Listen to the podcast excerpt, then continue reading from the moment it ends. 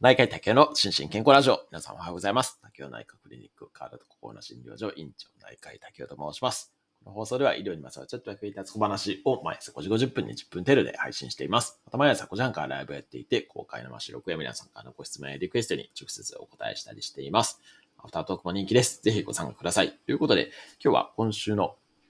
興味津々医療ニュース解説の日ですけれども、今週はですね、ちょっといろいろ、えっ、ー、と、まあ、カテゴリー別に面白いニュースがあったんで、ご紹介していきたいと思います。一つはですね、ジェネリック医薬品関係のニュースですね。で二つ目が、えっ、ー、と、海外からの外国人のこう医療介護従事者のニュースですね。で、三つ目が、えっ、ー、と、臓器移植、まあ、移植というか、まあ、臓器の圧旋ですかね。はい。のニュース。この三つをご紹介していきたいと思います。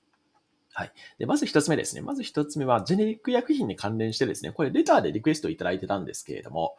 えっ、と、いつだったかな。えっ、と、7月の12日とかのニュースですね。12日とか、あとは、あ、12日、23日にも、えっ、と、NHK であるニュースがありましたね。えっ、と、日以降のニュースですけれども、計、えっ、と、23日の NHK の富山ニュースウェブっていうところから、えっ、と、経営再建中の日以降、あ、日以降ってちょっと、あの、耳だとわからないかもしれないですけど、あの、日本の日、日に、医学の医に、えー、工学の工の日以降っていう、まあこれ、あの、ジェレイク医薬品としてはすごいね、最大手だったメーカーなんですけれども、これが、えー、販売中止品目の選定完了へっていうような、そんなニュースになっています。で、日経の方もですね、えっ、ー、と、7月の12日に同じような内容で、えー、記事になっていました。258品目販売中止、えー、品質不正景気の削減一区切りっていうような、そんなニュースになっております。はい。で、まあ、これですね、えっと、今まで何回も取り上げましたけれども、本当にね、こう、ジェネリック医薬品だけではなくて、お薬全体のね、供給がね、すごい今不安定になっていて、えー、まあ、以前も話したかもしれないですけど、今、ほとんどね、咳止め出せないんですよね。咳止め出せない、あと、抗菌薬ですね、抗生物質も、特にね、あの、我々が普段よく非常に使っているような、あの、ペニシン系っていうような、あ抗生物質があるんですけれども、これのね、内服はもうことごとくないんですよね。だから非常にね、診療に多大な影響を及ぼしているというような、そんな状況なんですね。で、まあ、これが、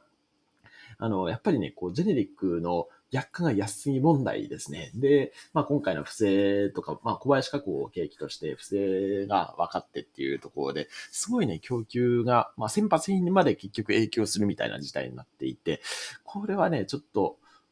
まあ本当に、あの、医療政策的にかなり致命的なんで変えないといけないかなというふうに思っていたところにですね、ところに、えっ、と、7月の24日、月曜日ですね、読売新聞のニュースですけども、ジェネリック医薬品メーカー再編促し安定供給を強化、200社近くの大半が中小っていうような、そんな記事が出ていました。で、まあ、政府もですね、これやっぱり、あの、この事態は問題だって、まあ、これ年単位で続いてますからね、もう、3年目 ?2 年目か3年目ぐらいになってるんで、あの、さすがにこれ 良くないだろうっていうのは、まあ、た、まあ、政府もね、分かってはいて、で、その中で、えっ、ー、と、なんですか、厚生労働省に後発品、後発医薬品産業政策検討会、かっこ過小を設置して、うんたらかんたらっていうような、そんな感じで、まあ9月に、まあ今月から議論を始めて、9月に、えっ、ー、と、提言をまとめるっていうような、そんな記事が出ていました。ただね、まあこれね、本当に、なんかジェネリック医薬品だけの問題ではないんですね。いつも言ってるように、この医療政策的な問題なんで、あの、もうそれこそ診療報酬から何からですけれども、まあ、ちょっとこれはポジショントークも入りますけどね、医療がね、安すぎる問題ってね、すごいね、現場としては感じるので、なんかね、これは、まあ、もちろんね、安く医療を受けられるっていうのは、患者さんとかご家族さんにとってはね、メリットだとは思うんですけども、ただ、まあ、それがね、えっと、最終的にこういう薬がね、開発できなかったりとか、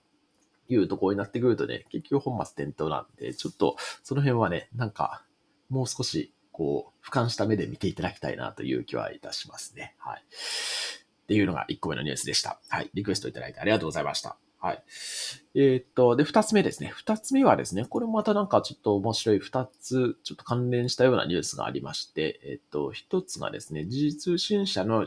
7月の24日月曜日のニュースですけれども、外国人の訪問看護を検討、人材不足で制度見直し、厚労省会議っていう記事が出ておりました。で、えっと、あともう一つはですね、7月の23日の、おこれはなんだ、NHK のニュースですかね。はい。フィリピン、日本の看護師を目指す人の面接会、応募は過去最小にっていうような、そんな記事が出ておりました。で、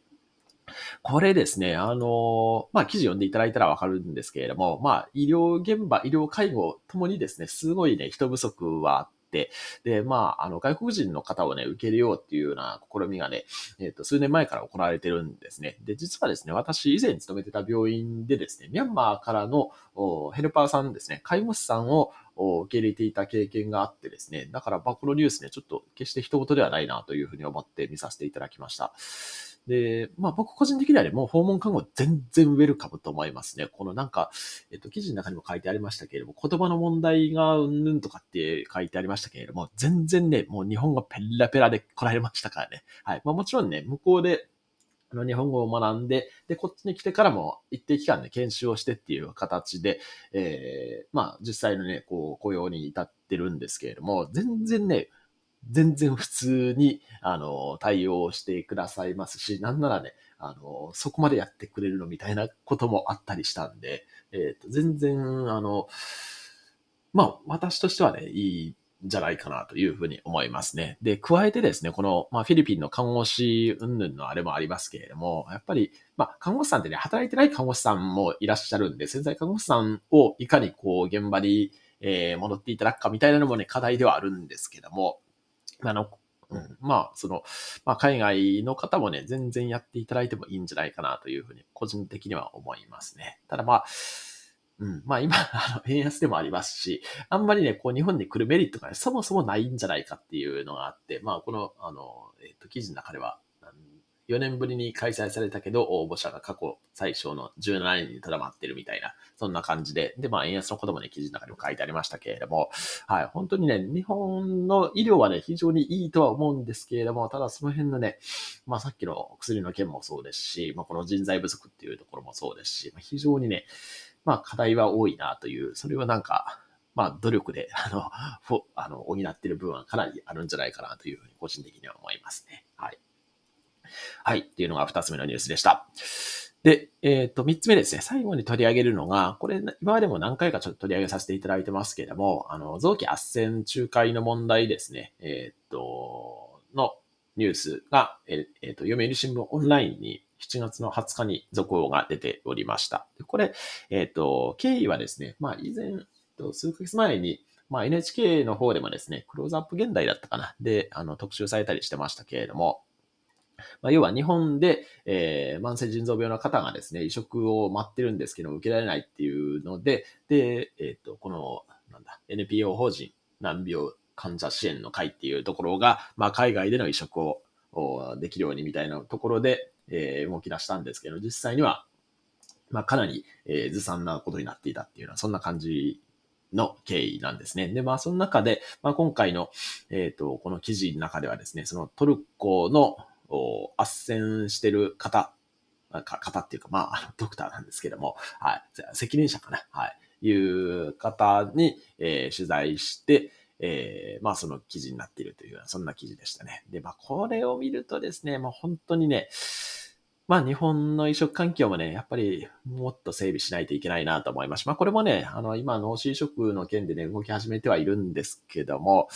やっぱりね、こう、うん。まあ、国民的なところの議論にまではね、至らないかもしれないですけども、ちょっとね、やっぱり移植がね、すごい少ないんですよね、日本はね。はい。なので、ここら辺、まあ、ちょっと医療者としてできることは少ないかなと思うんですけれども、ちょっと、まあ、関心を持ってくださる方がね、いればなというふうに思いまして取り上げさせていただきました。まあ、あの、非常にね、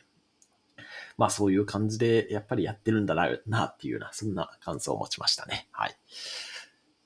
っていう感じです。ということで、えー、今日は3つのニュースをご紹介させていただきました。で、で、最後にですね、重大告知があるんですけれども、えっと、先ほどですね、まあ、医薬品関係のね、ニュースを取り上げさせていただいたんですけれども、医薬品といえばですね、やっぱり薬剤師さんですね。これは薬剤師さんの話を聞かねばということで、えー、じゃじゃん。えっと、8月の23日ですね。ちょっと、ちょっとっていうか、だいぶ先になりますけれども、8月の23日、えっ、ー、と、何曜日ですか？えっと、水曜日かな？水曜日。えー、多分夜の21時からになると思うんですけれども、えー、 Voicy トップパーソナリティのお一人であらせられます、薬剤師のヒロザルさんをスタエフにお招きしてコラボさせていただくことになりました。はい。なので、えー、まあ今から1ヶ月後ですけどね、予定を空けてお待ちいただけたらと思います。では、今日も幸せな一日でありますように、お相手は内科医の竹でした。興味津々。